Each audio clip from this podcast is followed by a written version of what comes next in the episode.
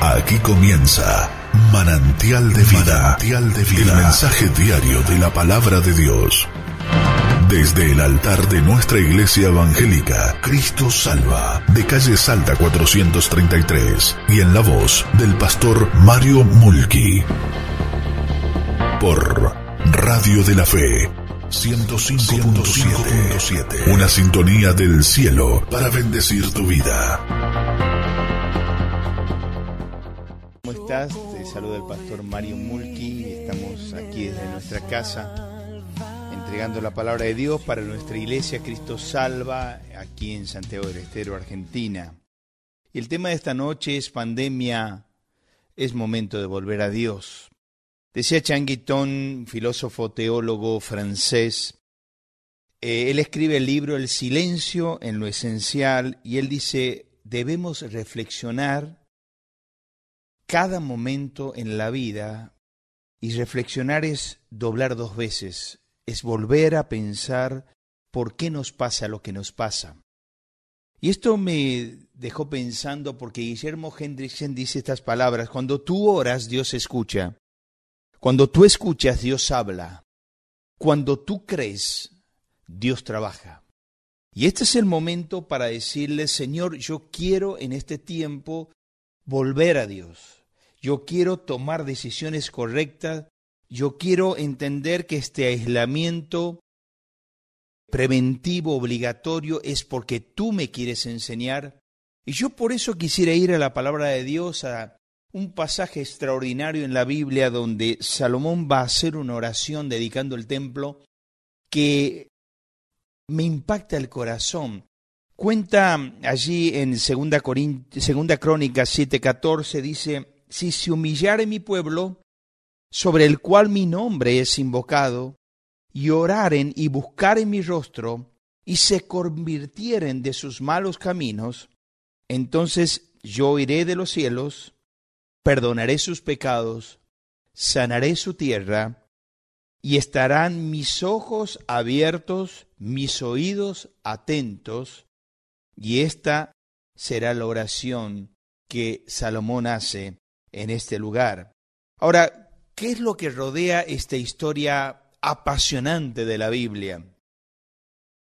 Eh, Salomón había orado a Dios, se había clamado a Dios en una especie de dramatización de Dios para que todos puedan tener en forma visual, cae fuego del cielo, así como cayó en el tiempo de Elías, cae fuego del cielo y consume el holocausto. En ese momento Salomón con todo el pueblo, puntualmente Salomón, va a sacrificar ciento veinte mil ovejas y veintidós mil bueyes. Ahora, cuando termina esto, Dios le habla y le dice esto, si se humillare mi pueblo, yo haré estas cosas. Ahora, yo quisiera dejarle solamente tres lecciones, reflexiones en esta hora. Tres reflexiones para que nosotros desde nuestra casa, con la familia reunida, podamos tomar una decisión. Tres cosas nos habla el pasaje. En primer lugar me habla de condición, dos, concesión, Tres, cuidado. En primer lugar, condición. Y también nos habla de tres cosas, de orar, buscar el rostro y convertirnos. Ahora, cuando yo pienso en esto, en lo que Dios nos está diciendo en este momento, es si se humillara mi pueblo. Ahí la palabra es cana, en hebreo sale 35 veces con K, que es postrarnos delante de Dios. En este momento es el momento de decir, me postro ante ti, oh Dios, yo necesito que tú me hables como familia. Ahora, ¿por qué tenemos que orar? Porque la Biblia nos dice que cuando yo oro, Dios obra. Orad sin cesar, decía el apóstol Pablo. Pero no solo tengo que orar, sino tengo que buscar el rostro. Buscar el rostro así como lo buscó David en el Salmo 27. Y le dijo, busco tu rostro, Dios, tu rostro buscaré. Así como lo buscó Moisés en ese Éxodo 33, 18, él dijo, muéstrame tu rostro, Dios, muéstrame tu gloria. Así como lo dijo Jacob. Allí en Éxodo 33, Él se acerca, o en el 32 se acerca y le dice, en esa lucha que tuvo en el vado de Jaboc, él luchó contra el ángel hasta que el ángel le tocó el sitio del encaje del muslo y dice, vi a Dios cara a cara y fue librada mi alma. Sabes, querido, este es el momento que muchos estamos, como dijo mi hermana, eh, teniendo una prisión domiciliaria, decía Gladys, ¿no? Estamos encarcelado nuestro cuerpo en este aislamiento preventivo obligatorio. Pero otros tienen otro tipo de encarcelamiento. Es un encarcelamiento del alma por una vida doble, por un corazón dividido, por un amor repartido, por bienes desparramados, que tienen el, el cuerpo en la casa, pero su corazón en otra casa. Y están atados al muelle de la infelicidad, amarrados, atornillados, esposados que no pueden ser librados. Yo quiero decirte que si ves el rostro del Señor en esta hora, Dios te puede librar de los rencores del ayer, librar de las angustias del pasado, librar de los dolores que tengas, y podrás vivir como C.S. Lewis dice, como si fuera que ayer murió Cristo, que hoy resucitó y que mañana viene a buscarte. Sabes, este es el momento para buscar el rostro de Dios. Y no solo orar, buscar el rostro de Dios en esta condición que Él pone, que Dios pone, sino convertirme de mis caminos, volverme al camino que es el camino de Dios. En primer lugar, condición orar, buscar, convertir. En segundo lugar, concesión. Dice, oiré desde los cielos, perdonaré sus pecados y sanaré su tierra. Cuando yo clamo a Dios, mis queridos, Dios nos oye. Dice el Salmo 40, pacientemente esperé a Dios, y Él oyó mi clamor inclinándose a mí. Pero no solo esto que cuando yo clamo, Él me oye, sino que perdona mis pecados. Sabes, este es el momento para volver a Dios y decirle, Señor, no, no tengo a dónde ir. Tengo que en mi casa, me levanto, no tengo agenda, porque no sé qué hacer, me levanto, hago el café, salgo, entro, Estoy un rato en el escritorio, un rato veo tele, un rato veo Netflix. Estoy subiendo, bajando, no me pasa el tiempo. ¿Qué te parece si este momento usas, porque Dios envió esto, Dios envió esta pandemia para que el pueblo de Dios se humille, para que podamos elevar los ojos y decir, Dios, por un pequeño virus estamos todos aislados. Evidentemente estás enojado. Y hace unos días estamos en el día 26 del 2020. Isaías 26, 20 dice, Ve a tu casa, pueblo mío, y pon cerrojo a tus puertas. Escóndete por un breve tiempo hasta que haya pasado el enojo del Señor. ¿Sabe? Yo creo que Dios está muy enojado con el mundo entero. Está enojado porque no apoyamos las dos vidas. Está enojado porque le hemos dado las espaldas a Dios. Está enojado porque hay una apatía espiritual que asombra.